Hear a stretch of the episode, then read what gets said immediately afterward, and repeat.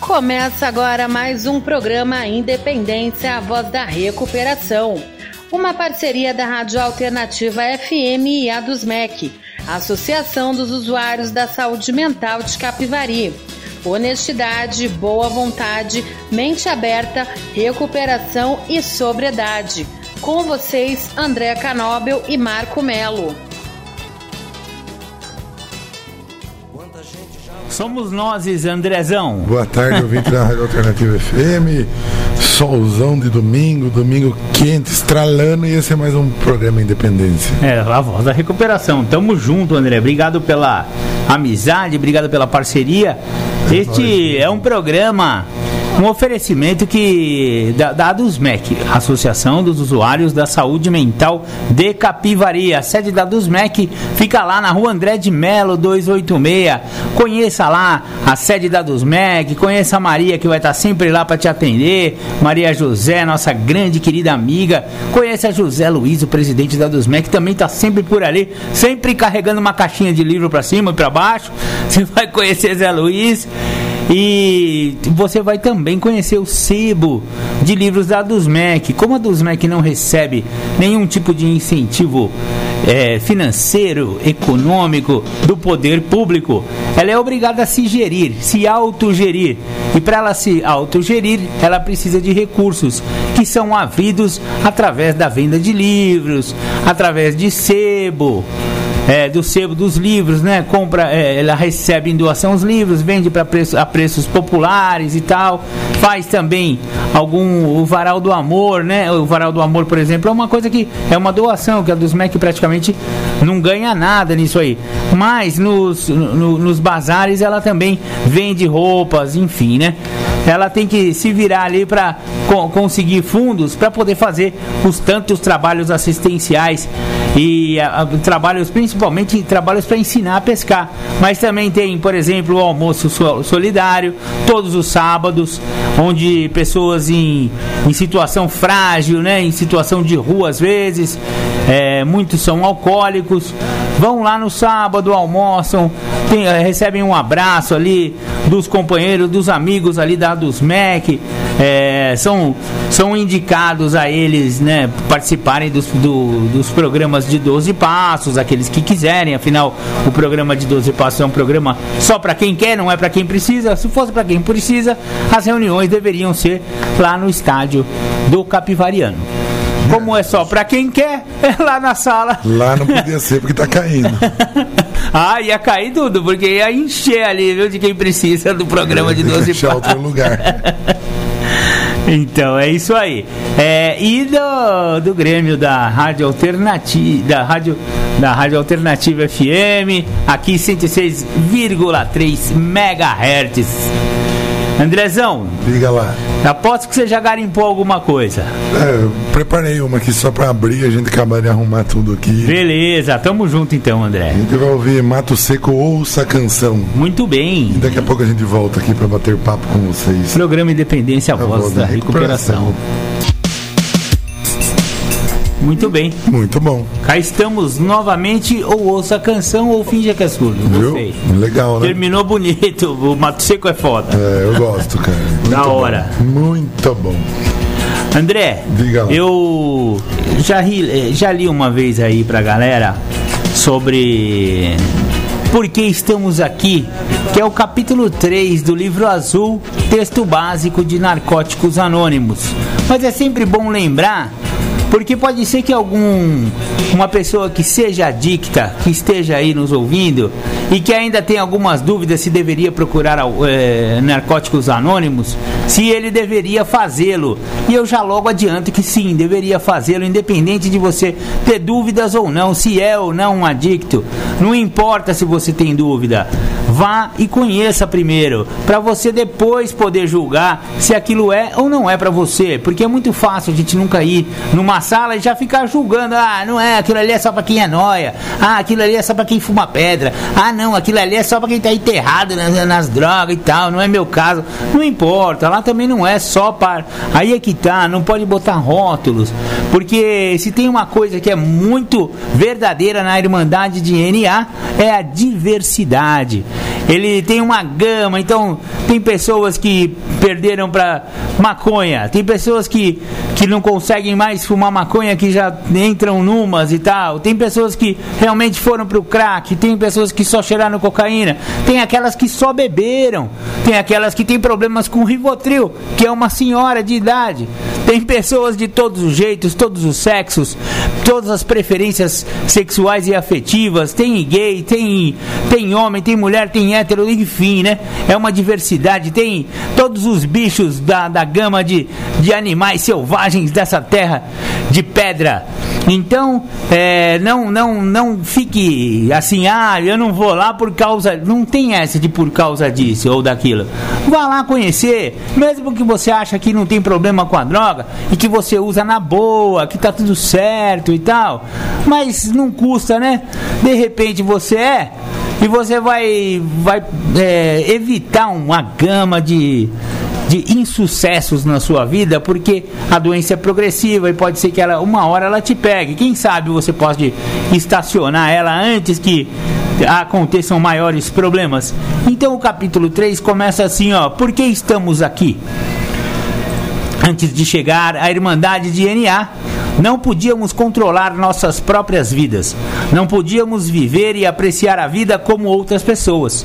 Tínhamos de ter algo diferente e pensávamos ter encontrado isso nas drogas. Colocávamos o uso de drogas acima do, do bem-estar de nossos familiares, esposas, maridos e filhos. Tínhamos de ter drogas a qualquer preço. Causávamos grandes danos a muitas pessoas, mas principalmente a nós mesmos. Devido à inabilidade de aceitar responsabilidades pessoais, estávamos, na verdade, criando nossos próprios problemas. Parecíamos incapazes de encarar a vida como ela é. A maioria de nós percebeu que, em nossa adicção, estávamos lentamente cometendo suicídio. Mas a adicção é um inimigo tão traiçoeiro da vida que tínhamos perdido o poder de fazer qualquer coisa em relação a ela. Muitos de nós acabaram na prisão ou procuraram ajuda através da medicina, religião e psiquiatria. Nenhum destes métodos foi suficiente para nós. Nossa doença ressurgia ou continuava progredindo até que, em desespero, buscamos ajuda em, é, entre nós em Narcóticos Anônimos. Depois de che chegarmos a NA, descobrimos que somos pessoas doentes. Sofremos de uma doença da qual não se conhece a cura, mas que pode ser detida em algum ponto e a recuperação então é possível. Muito bom. Muito legal hein, esse, a introdução desse capítulo. Eu sempre me identifiquei muito. Então. É que saiu um som no fundo aqui que eu tô procurando uma música pra gente. Sem problema, irmão. Então você vê que é, o programa de NA ele é bem humildão, né? Ele é bem simplão e ele funciona justamente por essa simplicidade. Ele, é, o NA é uma irmandade que em 1953 derivou de membros de AA que fundaram o NA, porque eles achavam que só o AA não estava funcionando para alguns tipos de adicto aqueles que só tinham usado droga, eles se misturavam lá com os alcoólatras e algumas coisas nas partilhas, no, no modelo de, de recuperação de AA, para alguns adictos daquela época não funcionou. Quer dizer, funcionava, mas eles se sentiam atrapalhando um pouco a Irmandade de AA. E aí eles resolveram fundar uma Irmandade paralela, uma Irmandade filha, e aí surgiu em 1953 na Califórnia, no alto da Califórnia, a Irmandade de NA. Então já são, né, 53, eu sou ruim de matemática, mas já tem bastante tempo aí, né? 2050 anos, 50 não, 47, né? 2003, 50 anos. 66 13, anos, 66 60 anos, anos é, né? 66 anos de idade, já não é, já é uma irmandade de vovó já. O AA tem 86, 87 vai fazer, né, André? 87. O, ah, não, é 84, acho que vai fazer 85, enfim, é de 1935 também depois. Ó, você, 85. Você vê, é, 85. É o nosso grupo aqui tem, 37, 37 é, eu também 30, confunda as coisas. É isso mesmo. 85 anos. É, mas eu fugi da matemática, por isso que eu fui para a área de humanas. Mas é nada como uma boa calculadora, sempre na mão, que resolve esses problemas matemáticos. Mas são duas irmandades aí uma sexagenária, outra octagenária, é, que já estão salvando vidas há muitos anos aí. E é um programa que não mudou nada nesses desde quando foi estruturada a Irmandade, é, digamos assim, que nos anos depois da primeira grande convenção, em 1950, quando Bill, Bob, que são os cofundadores do AA, e mais os, os primeiros veteranos lá, que já estavam ali em 1950, a Irmandade já estava com 20 anos quase, né? 18 anos. Então eles até escreveram o, o AA atinge a maioridade, que eles já estavam com 18 anos de idade e eles já se tinham se estruturado, todos os passos já estavam feitos, as tradições já estavam escritas e eles estavam trabalhando nos conceitos para serviços mundiais.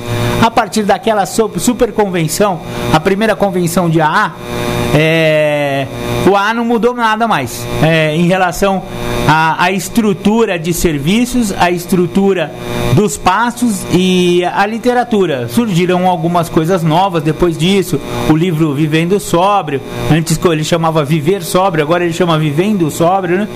que é um livro que dá dicas para quem está começando na Irmandade, como fazer para evitar esse primeiro gole no começo, que é muito difícil, não parece, mas o primeiro gole te atenta, é um capeta esse primeiro gole, o cara quer para tomar uma. Ah, não, esses caras aí devem estar de brincadeira, não é possível, tem que tomar uma. E aí, geralmente nos, nos primeiros meses, se o cara não pegar com força na- no programa, ele realmente volta ao primeiro gole. E quem tem a doença, não adianta, ele é compulsivo. Ele tomou o primeiro gole, o primeiro vira 10, dos 10 vira 20, e aí nós conhecemos bem onde vamos parar, não é, André Canóbel? Com certeza. Eu sei bem, né, meu vinho? e é isso por isso que fala que o para-brisa tem que ser grande, mas o, o retrovisor sempre tem que estar bem limpinho pra gente ver de onde a gente veio, viu? Com certeza. Sabe que eu tava trocando uma ideia ontem com meu parceiro de programa Trilha Noturna aqui? Opa! O Bruno, né? E ele tava falando pra mim, né? Ele não é alcoólatra, né? Ele não. Esqueci até de pôr nossa música de fundo, acabou e não voltei. E ele tava falando, pô, me convidaram pra fazer uma excursão de bar em bar aí e tal. Ele falou, pô, eu não fui. Excursão de bar em bar. Ô, você nunca fez com seus amigos? Ou vamos começar bebendo em tal lugar e ir passando? Ah, tá. A gente chamava de barfly. Ah, a gente chamava de excursão. Legal. Eu falei, pô, mas eu não, não, não fui, né, cara? Ele falou, putz, cara, eu não tô mais nessa vibe, né? Aí ele falou, chega uma hora que a gente faz quer fazer escolhas mais maduras, né? Falei, puta, cara, que legal, né? Falei, porque se eu tivesse bebendo ainda, eu tinha arrastado ele junto, né? Ah, tinha. Sabe? E é legal, ele não é alcoólatra, mas eu vejo que eu tendo parado de beber e eu estando dentro desse programa de 12 passos, cara, até ele eu acabo influenciando, sabe? Que legal, hein? Com a minha, com a minha postura, né, cara? E é gostoso ver um amigo, né? é, optar por não ir, né? Num, numa, num, num, rolê desse, né? Bom, não vou, né, cara? Então hoje eu tô em outra vibe, tô estudando. E ele falou, e sinceramente não senti vontade, nem falta nenhuma de fazer isso aí, sabe? Pô, legal, cara, bacana. Muito legal, André. É, porque é gostoso falar isso de uma pessoa que não é alcoólatra, porque às vezes as pessoas que ouvem a gente falam, ah, mas os dois aí são alcoólatras, né? Eles não podem fazer isso aí. Lógico que eles têm que optar por não fazer, que eles têm que optar por estar na rádio falando disso aí, né? Mas não, cara, as pessoas que não são alcoólatras também acabam pegando essa sensibilidade da gente, essas opções que a gente toma e levando pra vida delas, né, cara? É, é muito legal, muito legal. Falei pro Bruno, cara, é gostoso viver assim. É, realmente É. eu, eu acho que o Bruno não é mesmo, eu o conheço, né? Já, já deu pra identificar nele que ele não é um alcoólatra, né, não tem a mesma doença que a minha. Só que eu contesto bastante esse negócio de eu não sou alcoólatra. É. Ah, muitas pessoas acham que não são, só que tá todo fim de semana no boteco. E ele pode ser que até não desenvolva a doença tão agudamente como alguns outros desenvolvem e realmente percam todo o controle de sua vida e tal.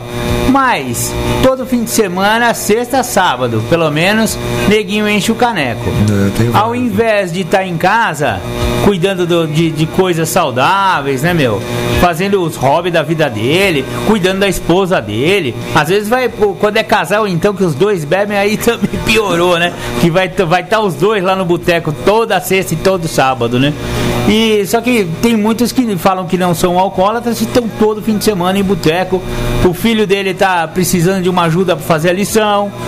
É, nunca pegou uma reunião de pais e mestres na escola, isso aí é sempre papel da mãe, não sei o que, e tá sempre no boteco, né? Mesmo que não tenha doença, eu acho melhor rever um pouco os conceitos de esse negócio de beber todo dia, todo fim de semana, ou né, com uma regularidade muito grande, é, mesmo não sendo alcoólatra, eu acho que precisa ficar mais em casa, né, pai? Precisa ser um pai mais presente, ser um filho mais presente se você ainda não é pai, né? Ser um marido mais presente se você já casou, um namorado se você só namora, né?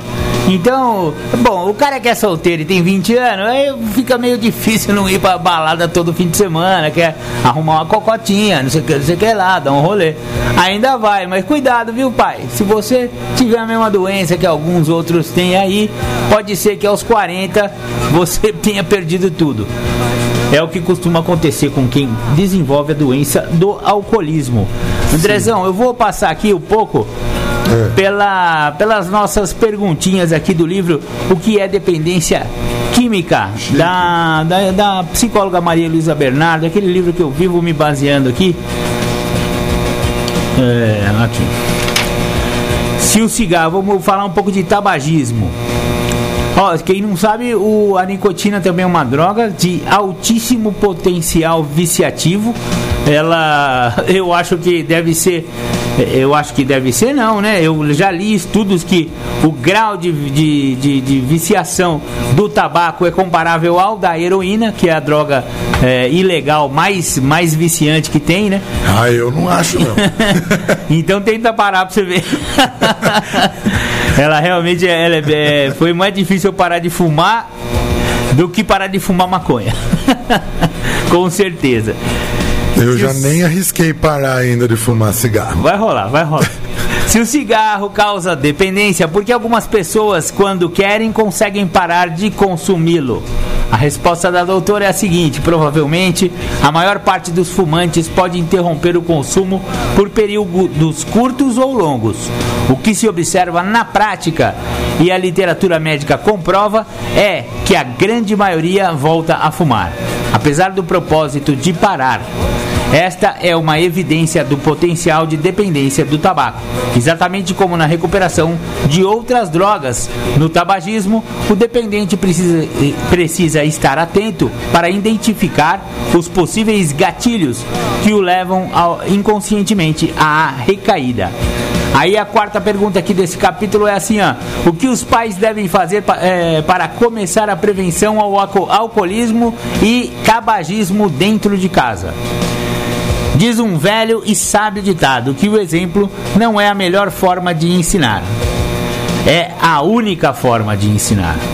O primeiro passo para realizar a prevenção efetiva do alcoolismo e de outros transtornos em casa é, sem dúvida nenhuma, o exemplo pessoal dos pais ou dos substitutos que representem as figuras de autoridade. O posicionamento e a coerência em relação a valores pessoais básicos, disciplina de cada membro, equilíbrio entre a autoridade e afeto e as habilidades de comunicação familiar fortalecerão características pessoais positivas nos filhos, colaborando para a imunização contra o uso de drogas. É isso aí, é exemplo, né, André? Não adianta. Ô filhão, não é pra fumar, né? Compra um cigarro pra mim lá. Isso aí parece meu pai e minha mãe. Ó, oh, vocês não vão fumar, né? Compra mais um maço lá de Galaxy pra mim. Aí pegava pra fumar, tomava um tapão na mão. Nossa senhora, não. não. Foi, foi natural, né? Assim que eu fiz 18 anos, eu já tava fumando. E foi, aí foi, né? O exemplo em casa é, é o que mais bate. Você sabe né? que eu tenho um primo que ele não fuma, né? Mas ele é fumante passivo há uns 40 anos, cara. Coitado. eu, outro dia eu tava junto com ele no carro, eu falei, vou fumar um cigarro. Não, pode fumar, não ligo, né? Aí eu falei, pô, parei pra pensar agora. Eu falei, você não é fumante, mas fumante passivo faz uns 40 anos, né, cara? Coitado. É fumante, né? Só falta pôr o cigarro na boca. que E- coisa. né? Existem estudos sérios que comprovam que o fumante passivo tem é, 30% de chance. O- se, o, se o fumante que é fumante mesmo é 100%, o passivo tem 30% da mesma chance de, eh, de f- ter efizema, enfisema pulmonar e mais outras doenças decorrentes do tabagismo. Agora me surgiu uma dúvida. Será que o fumante passivo desenvolve abstinência também? Por exemplo, se ele sair daquele local onde ele. Porque ele consome, querendo ou não, um pouco, uma quantia de quantidade nicotina. pequena, né? Será? Boa pergunta, Vamos pesquisar viu? isso aí É, depois. é legal essa agora, questão. Agora eu fiquei na dúvida. Porque em menos grau ele também absorve tabaco, Sim. né? Ele também tem nicotina. Talvez ele tenha desenvolvido a dependência química mais, menos aguda, né? Vou, vou pesquisar isso aí. Boa qualquer hora. ideia. Legal, André. Ó, separei só a música do The Flanders hoje. Opa, que legal. Ontem eu ouvi uma listagem do The Flanders. Oh, que legal. Fazer um especial The Flanders, a gente vai ouvir a música que se chama Demasia. Legal, André. Programa Independência. A voz da recuperação. De lado a Muito bem, voltamos. Muito bem. A gente ouviu aí a música Demasia do The Flanders. Cara, tem uma letra muito legal essa, essa música, viu? Da hora mesmo. Gostei da música, André. Escutem com calma, depois presta atenção na letra. Sabe quem ligou aqui pra nós? Fazia Hum. tempo que não ligava. Até falei, ô, sumiu o Cláudio. Oh, que legal, Claudão. Obrigado, hein? Aí Cláudio tava me contando. Ele pediu o Guns N' Roses, né? Não, Metallica, no- Nothing Else Matters. E essa música tem uma letra legal, que Nothing Else Matters quer dizer nada mais importa. É, eu Depois- gosto dessa música demais. Ela é lentona, né? É, vou encaixar aqui depois. Legal. E, e falei pra ele, pô, sumiu, Claudio. Ele falou, é, realmente faz tempo que eu não ligo, mas tô sempre escutando vocês aqui. E aí ele falou que, junto com o filho dele lá, eles, ele acabou encontrando fotos, fotos nossas Ô, no louco. Facebook. Legal. É. Aí ele falou assim, putz, cara, aí, né, a, a pessoa normalmente é diferente da, da voz, né? A gente vê, escuta a voz e imagina a pessoa de uma forma. Espero que você tenha achado a gente mais bonito do que você imaginava, viu, Cláudio? Puta. É, melhor, né? E ele falou que não conhece a gente pessoalmente, mas vendo a foto, ele, ele falou, pô, meu sangue bateu com o desses caras aí. Que da hora. É, que bom, Cláudio, eu fico feliz, viu? Recíproca é verdadeira. Com certeza. Venha fazer uma visita qualquer dia aqui pra gente Ô, na rádio. Claudão. É, Demorou. a gente vai ficar muito feliz, viu, Cláudio, se você vier aqui conhecer os dois Gordelo pessoalmente. Ele desejou feliz ano novo, viu, Marcão? Pra você, pra sua família, pra mim, pra minha Opa. família. Igualmente. E disse pra gente continuar com esse trabalho que a gente faz, que é um trabalho muito importante. E eu respondi pra ele que a gente tá dando de graça o que a gente recebeu de graça. Obrigado, Claudião. Um 2020 maravilhoso pra você e pra sua família. Muito legal. Diga, Marco Melo. Eu tava tentando aqui achar um, site é, da ABAD. Depois eu vou, eu vou procurar direitinho aqui, que eu achei uma aqui, mas é de Petrópolis, Rio de Janeiro, não é esse. A ABAD, na verdade, é a Associação Brasileira é, de Estudos do Álcool e Outras Drogas. É, quem, quem um, um dos cabeças lá, um dos caras que encabeçam aí esse projeto é o Ronaldo Laranjeira, psiquiatra Ronaldo Laranjeira, é uma, uma autoridade brasileira sobre estudos e pesquisas do álcool e droga, né? É, depois eu vou, vou, vou, vou- compartilhar algumas coisas que eles escrevem lá. Durante um tempo eu fui web designer desses caras. Infelizmente eu tava na ativa, eles nem sabiam, né, cara? Até não devia confessar isso, mas a gente desenvolveu o site deles e tal, né? E muito material muito bacana. Depois, depois eu vou procurar direito, eu vou, vou partilhar com os, com os nossos ouvintes aí os o acesso ao abead. Antes era abead.com.br, mas eu não achei lá desse jeito. Devem ter mudado o domínio. Porque eu acho que a ABAD, o- esse outro de Petrópolis, deve ter reivindicado os direitos do, do, do domínio. Às vezes tem essas coisas aí. Sim. É, tudo o que você sempre quis saber. É, o que é dependência química é um livro do Instituto Independente da editora Nova Consciência. O que leva as pessoas a consumirem drogas? Boa, Boa pergunta. pergunta. Eu já responderia bus buscar alienação e fuga. É, é, um, é um dos motivos, é esse mesmo, André. Concordo com você. É, vamos lá, o que, que a especialista aqui responde essa pergunta? Os motivos são normalmente psicológicos ou sociais. Indivíduos consomem drogas porque se sentem bem com os efeitos químicos imediatos que elas provocam no cérebro usam substâncias psicoativas porque elas os ajudam a fazer parte de um grupo social. Seja qual for a razão, uma coisa é certa: se o usuário tiver predisposição para dependência química, seguramente seu organismo desenvolverá tolerância à droga, exigindo quantidade cada vez maior para alcançar o mesmo efeito. Eis uma explicação física para a compulsão. As células se adaptam aos níveis crescentes da droga, de tal forma que não conseguem funcionar normalmente sem a presença dela.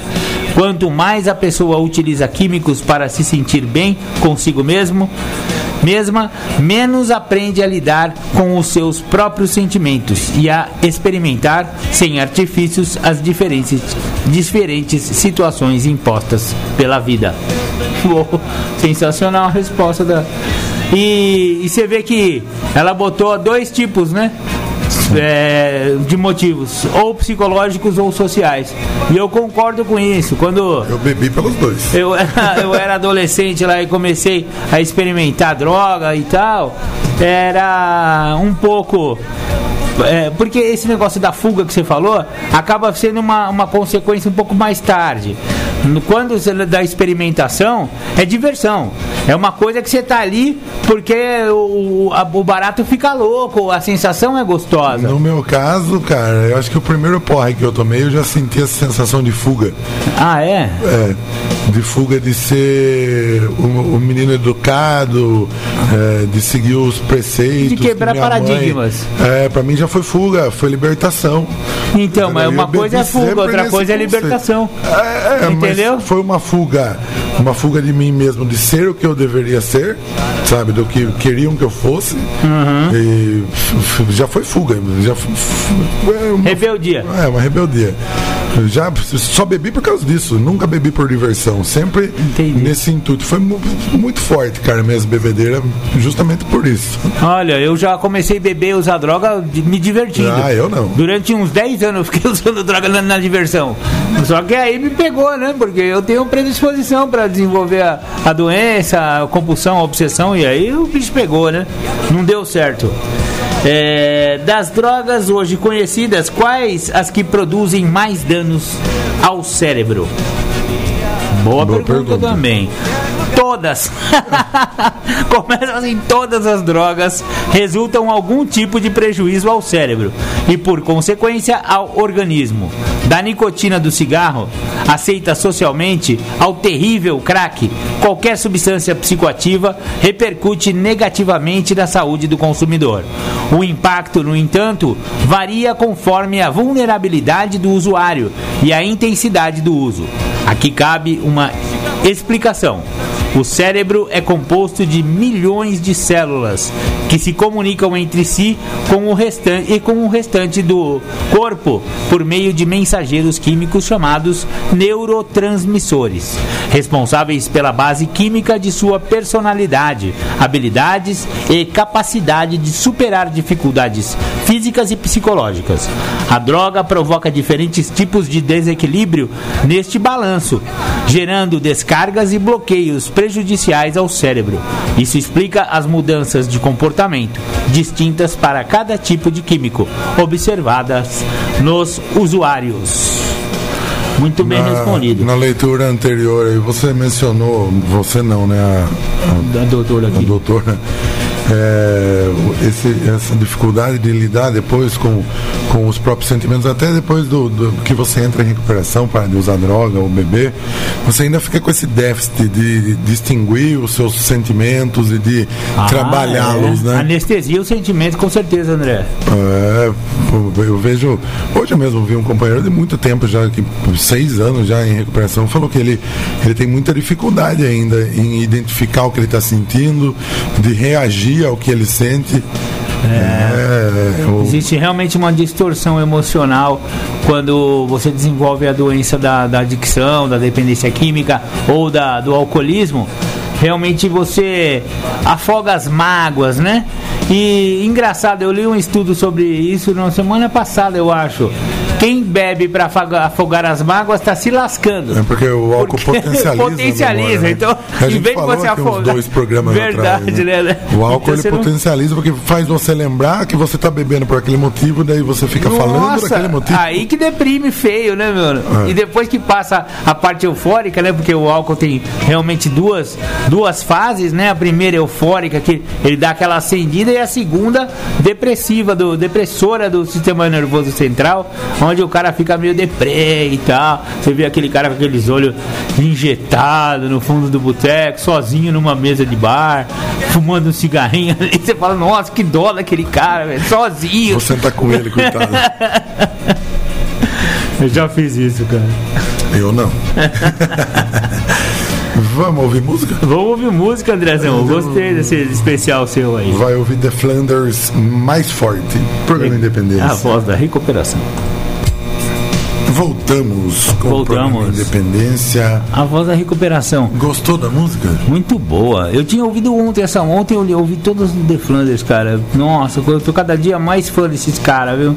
Eu Eles falam fã. só de espiritualidade, de recuperação, muito da hora. cara. Precisamos retomar aquela ideia de trazer o Tchalão participação ô, aqui. ô, nem que seja uma entrevista via WhatsApp, Via viu, WhatsApp, cara? é. É, vai ser uma legal. É, lembrando que este programa logo estará no ar lá no Mixcloud, mixcloud.com barra programa ponto independência. É, se conectando lá com o Mixcloud, você acha o- a página oficial do, do programa Independência lá e todos os episódios já estão lá, bem, bem eh, organizadinhos lá por data e tal, né? Com uma imagenzinha que, que resume mais ou menos o episódio do dia, né? E esse episódio estará lá, lá pelas 18 horas eu já devo estar subindo esse episódio lá. E você pode ouvir episódios que você não ouviu ainda e tal. Estamos precisando de uma força lá, tá Sim. muito pouco. Eu tenho que dar uma chacoalhada naquele Mixcloud, viu, E cara? temos, e temos a nossa página no Facebook também, Programa Independência.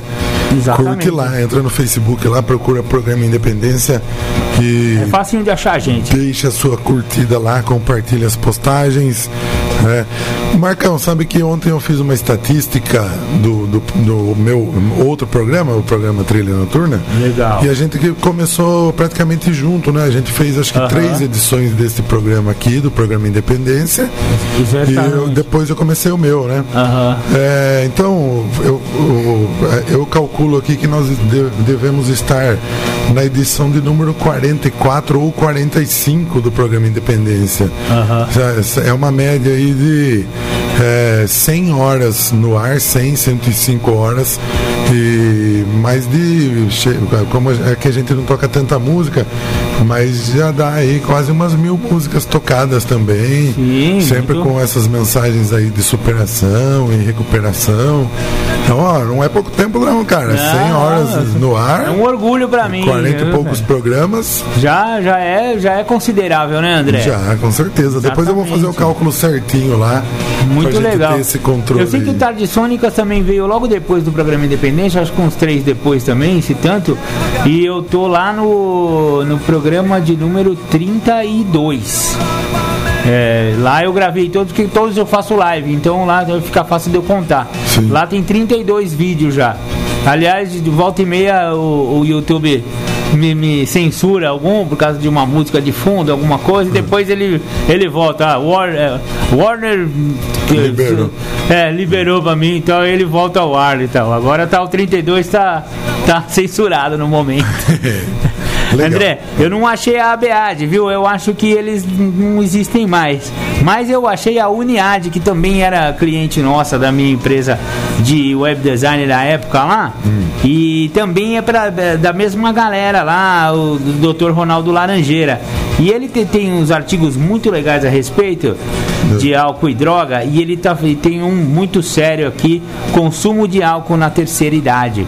Você sabe que os tiozão ficam. pegam a aposentadoria, fala agora eu vou descansar. Pau na jaca. e pau na jaca, velho. Tá, tá crescendo muito. Então a gente fala num, num clima jocoso aqui, porque a gente gosta de tirar um pouco do peso que o alcoolismo tem na sociedade, né? E a adicção também, dependência química.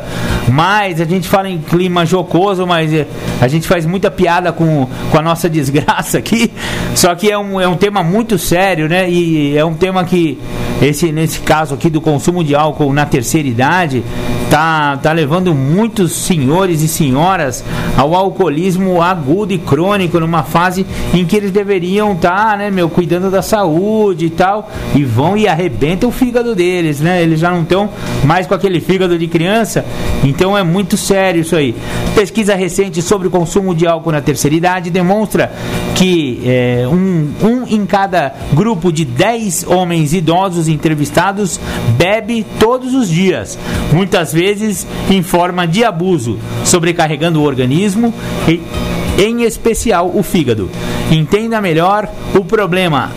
E aí ele mostra um vídeo aqui, depois a gente vai, eu, eu lá na, na página do, do Facebook oficial do, do programa Independência, eu vou disponibilizar esse vídeo aqui pra galera ver. É a doutora Ana Cecília Marques, médica psiquiátrica, psiquiatra, psiquiatra e doutora em ciências pela Universidade Federal de São Paulo, Unifesp, pesquisadora da Uniad, é membro do Conselho Consultivo da Associação Brasileira de Estudos de Álcool e Outras Drogas, a BEAD. Olha só, falando da BEAD que eu não achei e da Comissão de Transtornos Relacionados a Substâncias é, da Associação Brasileira de Psiquiatria, ABP. Então vou disponibilizar sobre o alcoolismo na terceira idade lá na nossa página do Facebook. Muito bom. Legal, Vamos voltando. fazer um giro pelas Irmandades? Gente testar a nossa vinheta Vamos nova? sim, vamos Então sim. deixa eu pausar a música de fundo aqui. Legal. Agora vamos fazer um giro pelas Irmandades de Capivari. Narcóticos Anônimos, temos reuniões em Capivari e em Rafar. Capivari, reuniões segundas-feiras, quartas-feiras e sábados às 20 horas. O André de Melo 286.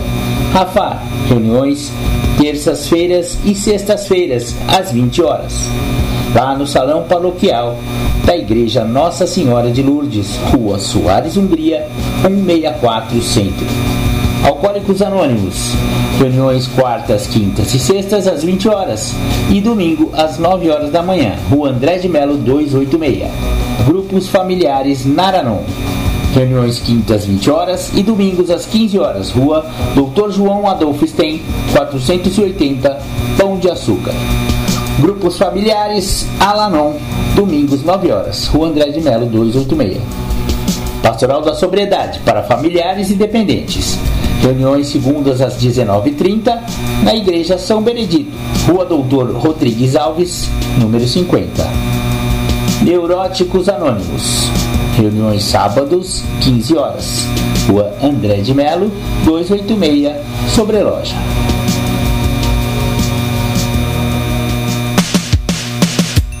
Ah, legal, hein, André? Muito bom. Agora, Agora eu a gente não fico vinheta gastando- do Giro não das fico- Irmandades. Não fico gastando saliva agora. Eu vou deixar aí no automático. Muito bom. Ficou Da legal. hora.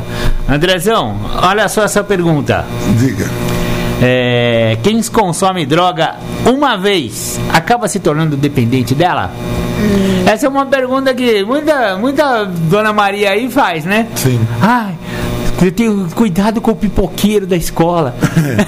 Não pegue, não pegue nada na mão de ninguém. É, aí ele vai, ele vai botar droga na balinha, você vai chupar a balinha uma vez e vai ficar viciado. Eu falei, nossa, avó, a minha avó tinha medo disso. Falou, ó, se tiver um pipoqueiro dando balinha com droga lá, ele vai perder. Nossa, vai acabar as balinhas dele rapidinho.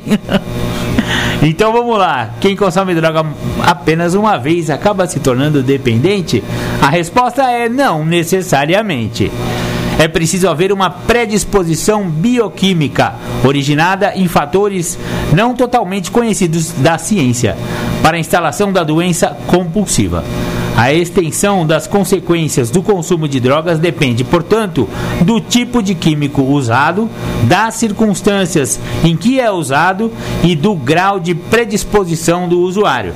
Estudos mostram que indivíduos possuem níveis diferenciados de suscetibilidade para a compulsão.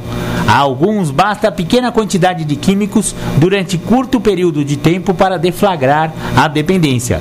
Outros necessitam consumir quantidades maiores e por período maior de tempo. Outros necessitam consumir quantidades maiores para desenvolver a doença.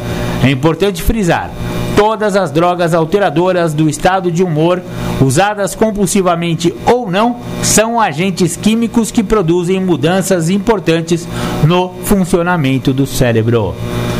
Então não é que o moleque vai provar uma vez, vai dar uma, uma puxadinha num cigarrinho macrobiótico, ele já vai ficar viciado. Mas sabe o que vai acontecer, dona Maria? Ele vai gostar. ele vai gostar porque não é ruim vai ouvir um Bob Marleyzinho junto, vai estar tá com a galerinha do skate, não sei o que, não sei o que lá, andando pra lá, e, ó, vai gostar e vai tomar de novo e vai chupar de novo aquele cachimbinho da paz. E uma hora ele pode, se ele tiver predisposição, ele pode desenvolver a dependência química. Dona Maria, muito cuidado com o seu rebento, senão ele arrebenta. Olha. Olha o trocadilho. Trocadilho do carinho, hein? Espetáculo. Beleza. Muito bem. Tem mais algo para ser lido, falado? Tem, aí, tem mais uma pergunta interessante aqui, Vamos ó. Lá. Todo dia ouve-se falar de uma nova droga. O que motiva químicos inteligentes a criarem substâncias que prejudicam as pessoas? Obviamente que a droga consiste em negócio extraordinariamente lucrativo. Álcool e tabaco, para ficar um exemplo de drogas legais, representam duas das mais promissoras indústrias em todo o mundo. Já o mercado clandestino da droga ilegal sustenta cultivadores, fabricantes, traficantes e uma extensa rede de crime organizado espalhada pelo planeta. A oferta, portanto, se eleva em função da crescente demanda. Mais vale corrigir um pouco o foco da questão. A droga sempre vai existir enquanto houver clientela. Drogas novas sempre serão produzidas enquanto os consumidores desejarem obter novos e diferenciados efeitos. O problema não está nas substâncias psicoativas, mas nas pessoas que as utilizam. Isso aí. É, é, é uma simples lei de mercado, né? Tendo demanda, vai ter, vai ter produtor, amigão. Não fica, ah, eu, traficante, porque tem essa, essa bestialização da, do, do, do, traficante, né? Parece que traficante é aquele é, representante do capeta na terra. Mano, ele é um comerciante, ninguém tá falando a favor de tráfico aqui, mas ele é apenas um, um, um comerciante. Enquanto tiver o seu filho quiser fumar o cigarrinho, vai ter um vendedor do cigarrinho. Ponto. Acabou. Agora ela é, é ela é ilícita. Mas, por exemplo, no Uruguai ela foi liberada. E aí? O que, que vai acontecer? É a mesma coisa. Enquanto tiver consumidor, vai ter traficante. Não tem, não tem como sair dessa, desse, desse jogo. É jogo do mercado. Enquanto tiver gente que coma carne vermelha, vai ter boi sendo morto aí. E aí, é bom matar boi? Tudo é muito relativo, né? Sim. Tudo é muito. É, é, é, quando a gente fala de, de relação de mercado e de capitalismo, meu amigo. é o lucro que importa. É, o lucro, é o dinheiro que importa. Não, não, não podemos ficar é, bestializando os traficantes e tal. Aliás, dê uma olhada bem pro seu rebento, pro seu filho, que pode ser que ele seja um desses, hein? Pode ser que ele compre uma quantidade um pouquinho maior e distribua pros amiguinhos. Eu conheço muito bem essa história, dona Maria. Cuidado com o seu menino. Muito bem. Vamos ouvir The Flanders Se Liga. Se liga da hora. Se liga. Se, se liga cabeção. É. Legal. Se liga, cabeção. Vive a sua vida sem preocupação. Legal, né? Muito da hora. Gosto muito desses caras, velho. Eu também. É, André, é, achei um outro texto aqui da Uniad. É, que fala sobre redução de danos. E eu sempre torço o nariz quando eu ouço esse papo de redução de danos, né, cara? Também não curto, não. É, porque, apesar do, do grande. Antes de você. Tem um exemplo, né? Aquele cara que o médico falou pra ele, mas não pode parar de uma vez que faz mal. E a mulher tá dando uma colher de pinga pra ele por dia. Ah, Meu bonito. Cristo. Bonita. O cara tem uma doença que ele não pode nem ver o cara de pinga e a mulher dá uma xicrinha. Uma colher, colherzinha colher, uma colher de pinga pra ele por dia. Meu Deus. Porque o médico falou, ah, duvido, eu quero ver quem é esse Isso é redução de dano, isso deixa o cara louco. É, eu ficaria louco. Só de ver ele contar e imaginar que ele tá tomando só uma colher de pinga. Então, mas é que não toma, né? Me faz Essa, mal. essa, essa colher de pinga abre todo aquele, aquele lance compulsivo, ele vai escondido e vai tomar um litro de pinga. Ele comprou um corotinho lá, botou no bolso e subiu no andaime. É, Quase morreu. de danos? É, imagina o dano que esse cara ia causar se ele caísse lá de cima. Então, ai, meu Deus, prossiga. Então, agora é, a Associação dos da ABP, a Associação Brasileira de Psiquiatria, a visão deles em relação a, olha só que diferente, hein? Em relação à redução de danos é a seguinte: Ponto 1. Um, a melhor forma de reduzir danos de todas as drogas à sociedade é estimular padrões de abstinência em todas as comunidades, famílias e indivíduos. Acabou, não tem essa de ir diminuindo. Ele tá falando abstinência total e geral na sociedade. Acabou, chega. Então é, é uma visão de redução de danos do ponto de vista global. Olha só que legal. Ponto 2: não existe uso de droga isento de riscos. Dados recentes mostram que, mesmo relativamente baixas doses de álcool, expõem adolescentes a um maior risco de acidentes e outros problemas. O ponto 3 que eu achei bem bacana, ele é um pouco mais longo, olha só que legal. As políticas de redução de danos, no sentido mais amplo, deveria diminuir os danos sociais do uso de drogas. A Organização Mundial da Saúde propõe, por exemplo, no caso do álcool, políticas globais que visem diminuir o consumo geral do álcool, como aumento do preço das bebidas, proibição da propaganda do álcool, controle de acesso e disponibilidade de álcool, leis mais atuantes sobre beber e dirigir. No Brasil, aí vem, o- vem o brasileiro, pra, né, o vampiro brasileiro, para estragar com todos os, os programas. né? com tudo. No Brasil não temos uma política sobre o álcool que vise diminuir o consumo e dano dessa substância na nossa população. E, portanto, uma das prioridades de uma política nacional sobre drogas deveria criar condições para que esta política fosse implementada. Seria a mais, da, é, seria a mais importante medida para diminuir o custo social do álcool. Nos poucos exemplos onde algumas dessas políticas foram implementadas, temos resultados substanciais. Por exemplo, há um ano, na cidade de Diamantina, na Grande São de Diadema, na Grande São Paulo, aprovou o fechamento dos bares a partir das 23 horas. Desde então, a mortalidade por causas violentas caiu mais de 50%. Mas sabe que aqui em Capivari já teve uma lei, né? De fechamento de bares às 22 horas. Ah, é? Já. Não deram conta. Não é que não deram conta, A né? galera comprava os litros e ia pro, pro, pro, pros pega. Não, as leis, as leis são feitas para agradar as pessoas, né? Então agrada uma certa parte da sociedade, mas desagrada o comerciante. Aí o, o, o outro vereador X vai e faz uma lei alterando aquela, o prefeito revoga uma, e assim vai. Não se Não, falou mais nisso, né? não se falou mais nisso, mas já foi feito esse trabalho aqui em Capivari Mas olha só. Tempos atrás. Em Diadema fechou os bares às 23 horas e reduziu 50% o nível de violência. Nossa, mas é, é, é tão óbvio que as duas coisas estão inter- Sim, intimamente ligadas, né? A violência e o alcoolismo, né? Olha Sem só. É, e o quarto ponto, as políticas de redução de danos para grupos específicos como crianças e adolescentes. Deveria buscar ações nesses grupos sociais visando estimular padrões de abstinência. Deveríamos entender um pouco mais as razões que ainda a maioria dos adolescentes não usam drogas. Existem fatores de proteção nesses indivíduos que eh, os mantêm longe do consumo. Políticas que visem ampliar esses fatores de proteção ao uso de drogas e diminuir os fatores de riscos ao consumo deveriam ser estimuladas e implementadas. Ou seja, droga e álcool zero para adolescente. Sim. Não tem brincadeirinha, velho. Mas são.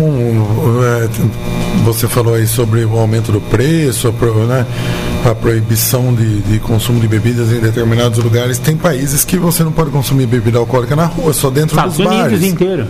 É, é, nos Estados Unidos inteiro, assim. É, é. é não sei, acho que o, o Você Canadá, não pode sair com um litro na mão. É, não pode. Você tem que estar num saquinho Sim. opaco. Você não pode portar bebida Não pode na, no, na rua, não no pode. carro nunca. É, não pode consumir Nem, bebida. nem no- você pode não ter bebido. Se você tiver álcool no carro, você já, já vai pro juiz. cara. É, e É. o consumo só dentro de casa e dentro dos bares e na rua. E o porte da bebida também sempre em embalagens opacas. É bacana num país que funciona, né? Que leva a sério. Por exemplo, elevar o preço do- das bebidas alcoólicas já foi feito isso com cigarro no Brasil, né? É. Os preços foram elevados.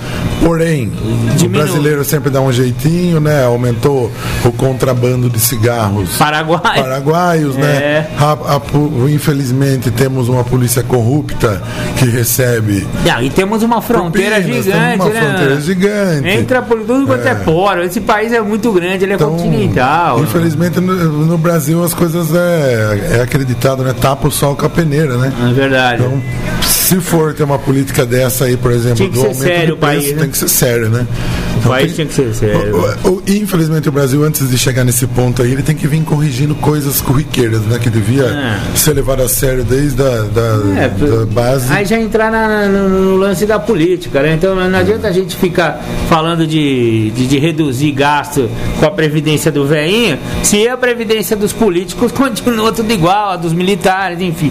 Não vamos nem entrar no mérito Não. da política, porque senão já vai virar uma polêmica essa rádio. É. Então, tem, tem que. O buraco é mais embaixo, pai. É. Então, mas eu gostei dessa redução de danos aí, viu? É, então, essa eu curti. Essa eu curti. Não tem nada a ver com esse negócio de não. Você só bebe pouco. ah, bebe pouco. Não tem essa de bebe pouco pra quem é alcoólatra, cara. Eu tinha muita infecção de garganta quando eu bebia, sabe? É porque a imunidade estava sempre baixa, né?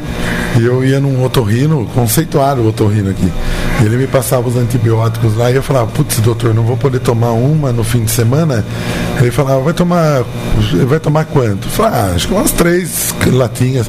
Ah, três latinhas pode, né? Mas. Só que não era de pitu, né? a gente não falou o que, que tinha dentro da É, latinha. mas três latinhas, né? Mas. Olha olha essa pergunta aqui, Andrezão. Drogas como o ópio e a maconha são produzidas por agricultores. Mas as drogas mais modernas nascem em laboratórios. Qual a primeira substância psicoativa sintetizada em laboratório? Boa pergunta, né? Boa Sabe que pergunta, o THC. é? Não, o THC é natural, né? Ah, é? Ah, sim. É. Não, porque, bom, eu pensei nisso porque o skunk é aquela maconha produzida sob luz. É, Hidroponia e tal? intensa Não, e na tal. verdade E é- o THC é mais elevado, mas daí é por causa da, da, da própria, Da da própria planta, né? Não é. É. sintetizada em laboratório. Não, não sei. Faça a pergunta de novo. Qual, qual é a primeira substância psicoativa sintetizada em laboratório? Quando eu vi essa pergunta, eu pensei que fosse o LSD. Ah, sim. Porque, é. mas é que o LSD foi nos anos 50, né? É, aqui, ó, uma das primeiras drogas psicoativas sintetizadas em laboratório foi muito provavelmente a heroína ou diacetilmorfina. Porque era para com fins medicinais, né? Na época não tinha anestesia. A morfina era, era anestesia da época, né? É, produzida no final do século passado, é, eu acho que ele está falando do século XIX, 19, tá? provavelmente. é, século passado, para finalidades terapêuticas, ela foi retirada do mercado por força de, de lei, após gerar milhares de dependentes. Aqui é preciso ressaltar, no entanto, que também existem drogas psicoativas legalizadas e utilizadas ainda hoje na medicina, como, por exemplo, os barbitúricos, hipnóticos, os opiáceos, as analgésicos e, o- e as anfetaminas, estimulantes do sistema nervoso central. Consumidas em excesso, essas substâncias podem levar à dependência. Embora sejam recomendadas sob restrita prescrição médica, há indícios de que venham sendo comercializadas em farmácias sem critério e à margem das normas dispositivas legais. Ah, não tenha dúvida, né, dona Maria? Eu sei que a senhora toma Rivotril. Eu sei que a senhora compra o Rivotrilzinho lá naquela farmácia do amigo da família e que ele faz vista grossa para aquele negócio da receita. Eu sei que a senhora consegue consumir o triplo do que está prescrito para a senhora. Eu sei que a senhora mente para o seu psiquiatra e que eu sei que ele, ele prescreve uma certa dosagem e a senhora triplica essa dosagem. Dona Maria, a senhora pensa que vai conseguir, conseguir mentir para mentiroso? Para, vai, não dá mais, né? Vamos assumir as paradas, mano. Jorge Pociolo mandou um abraço para você. Viu? abraço, Jorjão. Tá aqui ouvindo a gente e tomando um suco. é bom, né? Ontem melou não. o pé. Só que não. Suco de uva fermentado de novo, Jorge? É, eu tô tomando lá um sucozinho. abraço do Jorge. Tamo junto, Jorjão. Obrigado por sempre prestigiar os, a nozes aqui. Mandar um abraço para você, Marcão. E o Cleiton também tinha mandado uma mensagem aqui. Um abraço, Boa tarde, Cleiton. Obrigado. Antes tarde do que nunca. Falou, o Jorge falou que tá viciado. É, Espero viciado. Programa. Então, é, falando desse negócio do Jorge, eu lembrei de, de, dessa pergunta aqui, ó. É verdade que as drogas chamadas recreativas, se consumidas eventualmente, não fazem mal à saúde? eu já vou responder já que não, responde. mas vamos lá, né? Sob o rótulo de recreativas ou light, as drogas como a maconha e os inalantes foram consideradas inofensivas durante muitos anos. Estudos mais recentes, de fontes variadas, provam exatamente o contrário. Métodos de avaliação diagnóstica de última geração, como mapeamento cerebral, mostram que a maconha provoca estragos de diferentes tipos e intensidades no cérebro de seus usuários todas as drogas psicoativas consumidas adictivamente ou não resultam em alterações físicas e psicológicas. Os riscos são reais e aumentam potencialmente o consumo regular de drogas. Com essa resposta, ficou muito óbvio que não existe droga inofensiva, viu, amiguinho? Todas as drogas podem causar danos, tanto de maneira física, né, ao seu, ao seu, é, a sua química cerebral, ao seu funcionamento cerebral, quanto nos alguns órgãos onde a, toda droga ela precisa ser processada. Algumas drogas elas são hidrossolúveis, algumas drogas são lipossolúveis. As drogas hidrossolúveis elas são processadas pelo fígado e depois elas têm que ser filtradas pelos rins. As, as drogas lipossolúveis elas precisam, é, essas são mais complicadas de serem processadas e elas acabam saindo através de sebos, glândulas sebáceas ou própria sudorese. Então as drogas lipossolúveis elas são mais difíceis de serem, eliminadas. Por exemplo, os chazinhos de cogumelo, os ácidozinhos, ou então os êxtasizinhos, né? Balinha, bolinha e docinho. Olha cada nome bonitinho que se tem nas rave. E eles vêm todos coloridinhos, com um desenho de palhaço. Ou então o comprimidinho com alguma estrelinha. Olha, eles parecem uma brincadeira de adolescente. E são uma brincadeira de adolescente. Só que essa brincadeira fica séria se o cara desenvolver a doença da dependência. E olha, mesmo que não for, eu vou contar uma história aqui de um nego que tomou esse negócio ele tomou. Tem pessoas que têm problema, é, in, é, incompatibilidade química com o LSD. Ah, é? Tem. Então, é, quando você. O cara vai tomar pela primeira vez, a tribo que está acostumada a tomar LSD, ela fala: Você nunca tomou? Nunca tomei. Então, peraí, você vai tomar um quartinho. E aí pica um, um, quarto de um, de um docinho e bota na linguinha do, do, do sujeito. Um quarto da bicicletinha. Da bicicletinha. e aí espera meia hora para ver a reação. Se o cara não entrar em bad trip, aí ele, ele tá autorizado a tomar outro quartinho para sentir o meinho. Depois, no, num outro dia, ele vai tomar até que né, ele volte a tomar, ele possa tomar a dose normal, de umzinho, dois, três, cinco, sei lá, quantos que o cara quer tomar, né? Agora, se a pessoa tem compatibilidade química com a substância, um quartinho é uma dosagem pequena, mas ele já dá um negocinho estranho, né? Já dá um tchan. Dá uma paranoia no cara, dá é o que eles chamam de bad trip. A bad trip é quando o cara entra numas. Aí tinha uma, uma coleguinha minha, conhecida minha, que era filha de desembargador. E, E ela foi o pai dela era um casca grossa do caramba, né, mano? O, cara, o pai dela era amigo de delegado, o tio dela era delegado, o filho, é, família de policial. E ela resolveu que ela queria tomar um docinho desse aí, né? E aí deram pra ela uma quantidadezinha lá. Malandro, deu um revertério na menina e ela achou que estava passando mal. Apesar dela ter tomado uma dose muito pequena, um quarto da, da, da dose normal, ela ficou em estado de paranoia total. E queria. Primeiro ela quis ir pro hospital. Ai, eu preciso ir pro hospital, preciso ir pro hospital. Não, não vai pro hospital. A gente sabe qual que é o seu problema e daqui a duas horas passa. Agora, aguenta duas horas a pessoa falando preciso ir no hospital? Não, então, então me leva pra minha casa, me leva pra minha casa. Eu falei, meu, seu tio é de- delegado, seu pai é desembargado, não vai pra sua casa.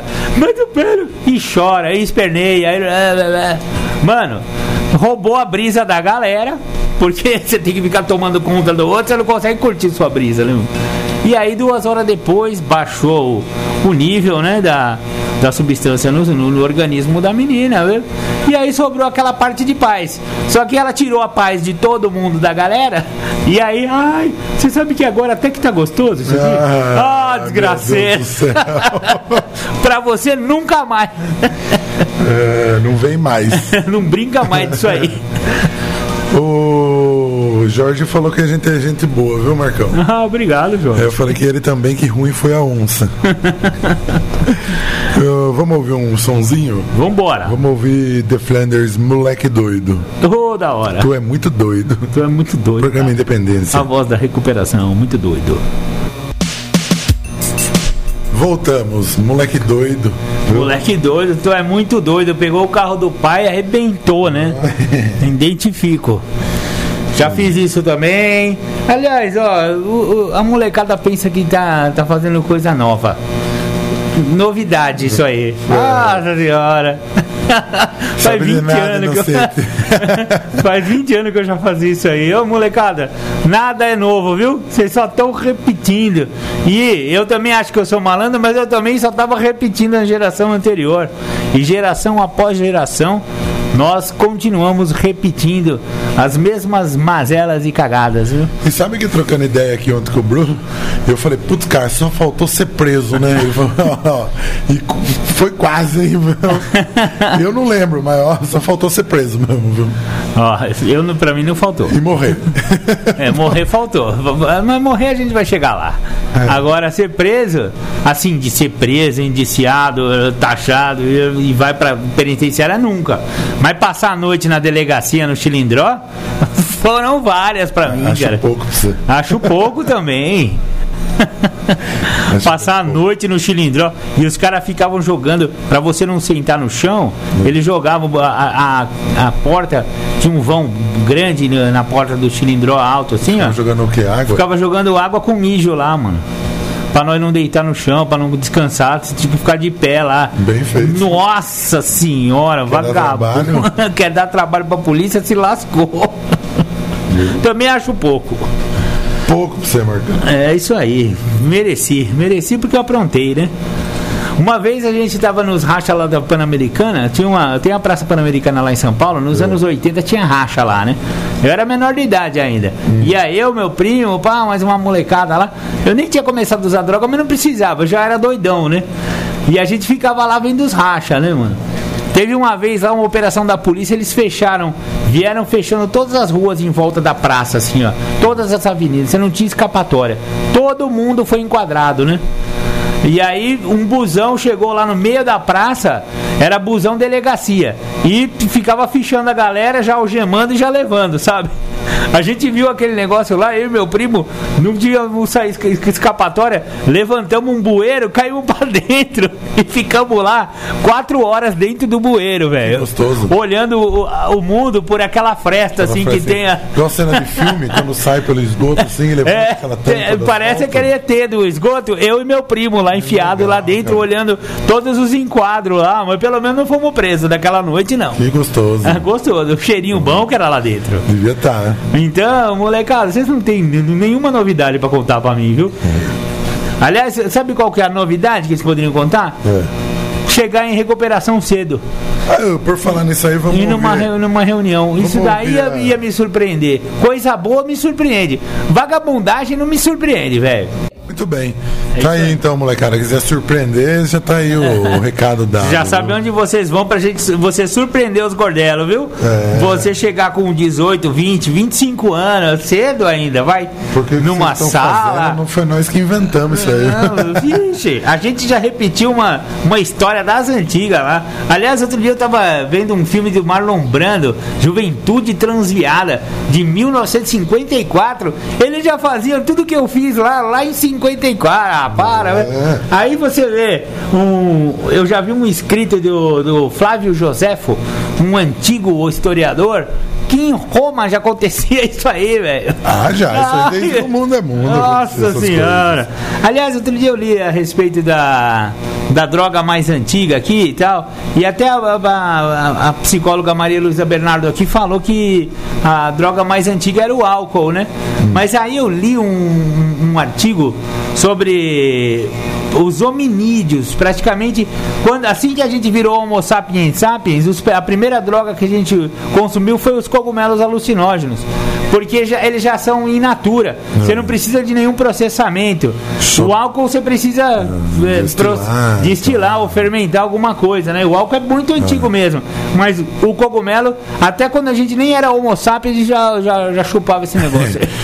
Marca, eu queria mandar um abraço antes que eu me esqueça. Dona Maria José, lá da Dusmec, tá Porra. ouvindo a gente. Querida amiga Maria José, um beijo, um abraço. E pro Jorge, seu, Jorge, seu marido, também. muito querido também. Aliás, nossa, sensacionais vocês, viu? Um É, vamos, João. pra, pra senhora, dona Maria José, e pra família, viu? Feliz ano novo, muito bem lembrado. Aliás, já que é feliz ano novo, vamos lembrar também do Senhor Noel, claro, Uh, senão ele rapaz. acaba com, comigo. Noel, um grande abraço, um 2020 e é o seu 33 ano de sobriedade agora, hein? Esse ano aí o senhor faz, então parabéns pela sua sobriedade, parabéns pelo nosso, pela nossa amizade, também conhecido como Belzinho da 15, também conhecido como Atestadinho da Tereza ou Ligeirinho. Abraço, seu Noel. Isso aí, seu Noel. Tamo junto. E feliz ano novo pro seu Noel também. Isso mesmo, meu padrinho Chiquinho também. Um grande 2020 pra você, Chiquinho. Tudo que você sempre quis saber. A internação é sempre necessária para usuários de droga e dependentes químicos, André? Não, Você acha eu não fui internado. Olha que beleza, que maravilha. É, é, a, a doutora fala mais ou menos isso também. Há casos de pessoas que se recuperam sem precisar de internação em clínicas de, ou instituições. A internação deve ser recomendada para aqueles casos nos quais a síndrome já se encontra instalada. Os sintomas principais aparecem sob a forma de perda de controle de todas as áreas da vida do dependente. Eu cheguei nesse ponto. Um número grande de pessoas recupera-se em todo o mundo utilizando o programa de 12 Passos da Irmandade de Anônimos. Uma parcela menor se recupera por meio de outros recursos, como, por exemplo, os religiosos. E um número absolutamente insignificante de recuperação é atribuído à remissão espontânea, que nem justifica ser considerado para efeito estatístico. Remissão espontânea para uso de álcool e droga não dá, eu nunca vi, velho. Mas vou falar pra você, o cara tem que estar determinado a entrar em recuperação pra não ser internado, hein? Porque não Tem, é, é tem. barra, hein? Não, não é Os fácil, não. primeiros meses, Jesus. É difícil mesmo. É, mas depois tranquilo, depois você entra aí na. Entra dentro da programação e a programação entra em você, aí você vai tranquilo. Depois que passou aí a compulsão, Aí depois é, é só lidar né? com a obsessão. Puta merda, ferrou. Depois de passar a compulsão, é só lidar com a obsessão. Mas, mas você falou uma grande verdade. A, a compulsão é mais difícil. A compulsão mesmo. é mais difícil. A, a né? compulsão ela é física, né? ela, ela dá fenômenos, ah, dores e borboletas voantes. Tremedeira, e suadeira e. Terrível mesmo, companheiro. Mas passei, passei sem ser internado e muitas vezes eu falo, dá pra, dá pra se recuperar sem internação sim. Só que se o cara acha que não vai conseguir, que acha que ele vai enlouquecer, a internação é Então, válida. eu, eu acho, eu, go- eu, eu já vi internações involuntárias funcionarem, e elas são mais raras, na minha opinião. É, Para o cara ser internado involuntariamente, nossa, ele precisa estar botando em risco tanto sua, a, a sua vida quanto a vida Sim, dos sim. familiares e tal. Eu sou meio contra internação compulsória. Porém, alguns casos eh, únicos e muito bem estudados por uma equipe multidisciplinar que deve ser acessada num caso desse. Eu acho que assim, não dá para ser uma coisa arbitrária, né? Uma compulsão, uma internação compulsória. Porém, a internação voluntária, eu sou super a favor da internação voluntária. Se o cara sentir que não tá dando mais para ele, ele não consegue ficar sem, ele tentou já até ir numa sala. Eu conheço muita gente assim, principalmente no NA, que meu, foi na sala, fez tudo o que precisava fazer, né? Até com uma boa frequência de sala, mas não conseguia se livrar da droga. Aí nesse caso aí, se ele quiser, falar, ó, eu vou para uma internação, vou ficar três mesinhos lá pelo menos, para desintoxicar É, e sair da fase que pega, crônica. né, Porque é difícil a desintoxicação, né? né? Quando você tá na rua, pô, a oferta de droga é muito grande. O cara continua passando lá na frente dos maninhos, né? Os maninhos continuam oferecendo pra ele, os amigos de ativa continuam aparecendo na casa dele, com a droga de preferência dele. Álcool só não tem na, ce- na, na farmácia, agora a gente falou É, dias. só- Que logo naquela geladeira vai ter no álcool posto também. tem álcool, no bar tem álcool, na padoca tem álcool, enfim, é, a gente sabe como é difícil, companheiro. Então, se você acha que a compulsão está muito grande, você você não, não tenha vergonha de pedir ajuda. É o que o Andrezão sempre fala, velho. Vergonha é sofrer sozinho. Sofrer sozinho é pior. Então peça ajuda. Tem, tanta, tem tantos especialistas aí. O, o seu Arnaldo, por exemplo, é um que é especialista em independência química aqui da cidade de Capivari. Ele gosta muito de ajudar as pessoas nesse sentido. Ele vai indicar para você uma boa, uma boa clínica de recuperação que, que trate bem o paciente, né? Porque isso é muito importante, né?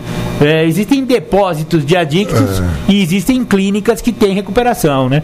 Então o importante é a família estudar bastante a clínica, né? Saber principalmente de pessoas que estiveram, que fizeram o tratamento nessa clínica, perguntar para os caras que passaram lá. Não adianta você ir lá na clínica, aquele gramado todo bonitinho, aquela piscina limpinha, porque quem limpa aquele, aquela piscina e, e- São os e- internos. é, são os internos que tosam aquele. Então, não adianta aquela aparência linda na clínica se não tiver assim, um programa de 12 passos, geralmente Se não tiver seria melhor. realmente um, um programa de recuperação, Um né? programa, terapias, né? Reuniões lá dentro, né? Não de adianta chegar lá, só limpar a piscina e carpir o quintal, Não que dá. não, não vai se recuperar, vai sair vai sair louco, né, meu? É, tem algumas clínicas é, também religiosas aí que fica só com leituras bíblicas e tal, também e inchada pra caramba, cuidar de boi. Alguns, né? é A, a, a, a doutora falou agora. Em menos grau, pessoas através de caminhos religiosos também se recuperam. Eu conheço alguns. É. Mas. Gente não pode tirar o mérito porque o Padre Haroldo recuperou Então, milhares é, mas através o Padre da, Haroldo, da ele oração 12 e trabalho, mas embora ele Era 12 tivesse passos, os 12 né? passos né, É. também aí no do- programa, ele, né? ele teve que se render, né? Ele viu que só É. oração e, e trabalho não Não limpava o cara. né? Ele tinha É. que ter um, um programa de recuperação, né? Então, não, não, não, não, não tenha vergonha de pedir ajuda, companheiro. Se tiver na compulsão, peça uma internação aí. Existem até, ah, puta, mas eu não tenho grana, minha família tá pobre. Existem casos de, de internações voluntárias é, sociais. Sim. Que você vai pagar uma, uma cesta básica. Quem não tem dinheiro para comprar uma cesta básica, não? Até os seus amigos de ativa fazem uma vaquinha e pagam uma cesta básica para você. Para com isso. Será que não, André? Não, eu não- sei, eu acho que não. Tinha uns amigos de ativa seu que falaram que te pagariam, hein, mano? Sai fora. rapaz. Mas se quiser depositar o dinheiro lá na internação, depositar, viu, galera? Oh, a propósito, um ano, sete meses e dez dias sem álcool na rua, sem internação. Oh, cara. beleza, André. Parabéns, É, companheiro. Funciona, dá para se recuperar também sem internação. E qualquer coisa, procura a gente lá nas reuniões de AA que a gente troca ideia. É isso mesmo. O, mas voltando lá na, na primeira dependência que você falou, você já ouviu? Eu tenho um documentário, eu assisti esse documentário há muito tempo atrás, que a mãe de todas as dependências é a dependência do sal. Do sal, eu já ouvi É falar a mãe de aí, todas né? as dependências, dependência alcoólica, dependência de outras substâncias, é a dependência do sal, que a partir do momento que, os, que o homem começou a utilizar o sal, ficou dependente do sal, porque o sal altera o sabor original dos alimentos, né? Verdade. E ele começou a ficar dependente de usar essa substância para dar mais sabor, né, para alterar o sabor do, do- do- próprio alimento, ele começou a desenvolver outras dependências. É interessante. É interessante esse estudo. Faz muito tempo que eu assisti esse documentário. Eu Vou, pro próximo programa eu vou dar uma pesquisada Tem nisso aí. sua, tem sua lógica. Tem, tem um. Apesar de que é, o, o, o sal é essencial quando a gente deixou de ser exclusivamente carnívoro e nos tornamos eh, sempre fomos onívoros na verdade né? Comedores de raiz de frutas de, de folhas eh, de insetos né? Só que quando a gente começou a ter uma, uma dieta mais que carne, deixamos de ter essa dieta mais carnívora porque o sal é essencial para o nosso equilíbrio osmótico o- sem sal a gente morre. A verdade é essa: zero sal a gente morre por, por ineficiência osmótica. É, o grau de. o- os fluidos celulares não se, não se processam sem sal. Então temos que ter sal. Mas a quantidade que a gente come é mais ou menos 10 vezes o que a gente deveria. Sim. E, e há muitos alimentos eh, são ricos em sal, Sim. principalmente as carnes. É, isso que eu ia A falar. carne tem muito sal dentro dela. Isso que eu ia falar pra vocês. né, a- Porque a o- gente precisa boi- de sal, mas existem fontes naturais de do, sal. desse sal, né? É, esse, esse sal iodado muito louco, que os marinhos que a gente come nessas quantidades aí são. E, e são um dos motivos da, da grande epidemia de hipertensão, né? Que o mundo tem. O mundo é hipertenso devido ao sal, velho. Eu consumo pouquíssimo sal. É, puta, que bom. Eu sou um boi pra comer sal, velho. Eu preciso de sal no coxo. Pouquíssimo sal e pouquíssimo açúcar também. Porra, que bom, velho. Café sem açúcar, suco sem açúcar, Tá certo. chá sem açúcar. Ah, agora você tá açúcar. indo certo, mano. E pouquíssimo sal. Justamente porque eu sou hipertenso. E zero álcool. E zero álcool. Ó, agora você vai viver mais 200 anos. Vai ter o tabaco ainda. Vai, vai chegar. Vamos ouvir nada além da verdade do The Flanders. A gente volta já ao programa Independência. A voz da recuperação. Voltamos. Ouvimos The Flanders, nada além da verdade. Muito legal. O especial The Flanders hoje, o programa Independência. Muito legal, André. Gostei. Tem tudo a ver com o programa porque o vocalista tem altas experiências com o alcoolismo. André, eu separei aqui é, um texto do livro Um Elefante na Sala, de Paulo Campos Dias, também do selo Independa. é, e o subtítulo é Família e Dependência Química. Ele fala das quatro fases da dependência e eu vou ler a última fase, que é a que mais interessa, da progressão da dependência química. E a, a fase 4 é, é que nem a, a- Como que era aquela música lá? Que, que a pessoa ia tremendo a bunda cada vez mais rápido. Agora é velocidade 5, a Ah, velocidade. é, a fase 4 é a velocidade 10, tá ligado? tremendo a bunda tá ao extremo. Quando, a fase 4, quando o doente passa a trilhar por essa fase, apresenta alguns sinais que são característicos, como, por exemplo, a impotência sexual, que passa a ser muito comum. Nessas duas décadas de atendimentos em clínicas de tratamento, me deparei com repe- repetidos casos de portadores de impotência sexual.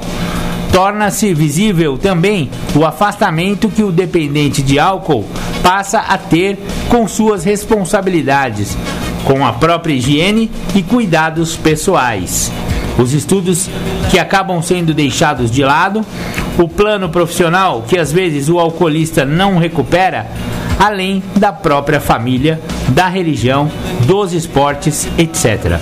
A doença nessa fase é rápida em seu curso, levando muitas vezes o dependente químico ao afastamento do convívio social, familiar e profissional.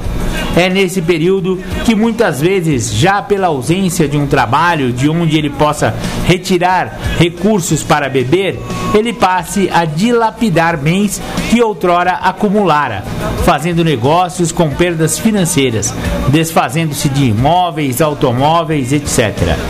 É natural que, por necessitar de dinheiro para manter a dependência do álcool, o abandono de atividades acontece primeiro nas fases de lazer, religiosa e de estudo, para na sequência acontecer de abandonar a família e o trabalho, ou ser abandonado por eles.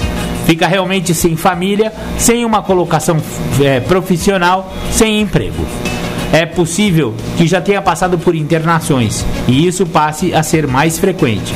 Simplesmente desiste de viver. Às vezes, ele mesmo sai de casa, vai para a rua viver embaixo de pontes, viadutos completamente sem higiene, podendo até sobreviver de ajudas humanitárias. É o que se chama de fundo de poço. Obviamente, nenhum dependente químico precisa chegar a essas circunstâncias, pois dessa forma torna-se muito mais difícil levá-lo a um tratamento, pois, movido pela doença, acaba criando um mecanismo de sobrevivência e aprende a sobreviver mantendo-se afastado do meio familiar produtivo, da sociedade, enfim. A sequência natural dessa fase é que o dependente químico pode caminhar para uma invalidez permanente, loucura permanente ou mesmo a morte, que, como já comentamos, pode acontecer em função de acidentes de trabalho, domésticos, automobilísticos, etc., por complicações físicas, falência dos órgãos, doenças, tal, tal, tal, ou por suicídio. Fase negra essa daqui, hein? Chegou nela? Eita, eu acho que eu comecei a raspar nessa fase aqui. Eu também acho que pus um pezinho aí dentro. Parte dessas viu, coisas aqui eu me identifiquei, viu? Eu pus um pezinho aí dentro. É, viu? principalmente esse negócio de higiene, não querer mais tomar banho, ficar uma semana assim, ah, meu Deus do céu. Quase? Uh. Bateu na trave, Andrezão. Ainda bem que a gente chegou antes de terminar essa fase, porque o final dela, né, é insanidade total, né? Eu até arrepio. É, atravessar o espelho e não voltar mais. Inclusive a gente tem um conhecido nosso que professor universitário, inteligentíssimo, né? E que resolveu insistir, né? Apesar de já ter conhecido a programação, ter ficado sóbrio algum algum tempo até grande, né? Mais de ano sóbrio, tava bem, né? Quando eu cheguei, ele foi um dos que me que recebeu. receberam, né? É. E aí recaiu e ele já tava com a velinha, né? O toco da vela, né? Como a gente fala, né? A vela queimou até o fim, já era, parceiro. Pode ser que o cara não morra, mas ele pode perder a sanidade, que é a mesma coisa, né? E é, eu encontrei um familiar dele outro dia e, e ele está em 2015. Ah, é, é verdade, eu Ele pensa sabendo. que ele está em 2015 e que o ano não é 2019. Ou seja, ele estacionou naquele ano e não sai daquele ano. E realmente ele colou platinado, como tu fala, né, Nuno? Já era, perdeu. E Que- olha, um cara inteligentíssimo, hein? Que dó. Muito, Gente muito triste. Boa, né, meu? E essa fase 4 aí, filhão. Pensa que você não chega lá, acelera mais um pouco pra você ver. Se não cola lá. É triste, filho. Marcão, gente chegou ao fim de mais um programa Independência. Opa, verdade, Antes da gente Andrezão. finalizar, Marco Melo fica com vocês aqui até às 17 horas com o programa Tardes Sônicas. Tamo junto. Cláudio, não esqueci do seu pedido, a gente vai finalizar o programa aqui com Nothing. Else Matters do Metallica. Muito legal. E inclusive eu abri a tradução aqui da letra, porque meu inglês não é lá muito grande coisa. E a gente costuma ah, ver recuperação em tudo, né? Depois que a gente entra em recuperação. Verdade. Você sabia que a letra de- dessa música mencionava isso aqui, ó? Eu nunca me abri deste jeito, a vida é nossa, nós a vivemos do nosso jeito. Todas essas palavras que eu não apenas digo e nada mais importa. Confiança eu procuro e eu encontro em você cada dia para nós algo novo, mente aberta para uma nova visão. Olha, and nothing else matters. Nothing else matters do Nada mais Metallica. importa. Show! Chegamos ao fim de mais um programa Independência. Obrigado, Marco Melo. Eu que agradeço, Andrezão. Obrigado mesmo, velho. Tamo, junto. Fel- feliz final de ano aí, últimos Isso. dias de 2019 Bem para todos os nossos ouvintes, nossos amigos, familiares, né, que o ano novo seja um ano de muita serenidade, né, de muita paz. E o que eu falei ontem, repito hoje, o, e isso está na literatura de A, né? O ano não vai ser novo se você continuar insistindo nos velhos erros. Boa. Feliz 2020 pra toda a galera aí. Muita sobriedade, velho. E tomara que 2020 seja o ano da virada na sua vida, em que você vai mudar esses conceitos. Isso aí. Obrigado, Andrezão. Um abraço. Tchau. Tchau, tchau. Todos os domingos, das 13 às 15 horas, você sintoniza o programa Independência. Alcoolismo, dependência química ou emocional, tratados de forma clara, aberta e sem preconceitos. Só aqui na Alternativa FM 106,3. Aguardamos você.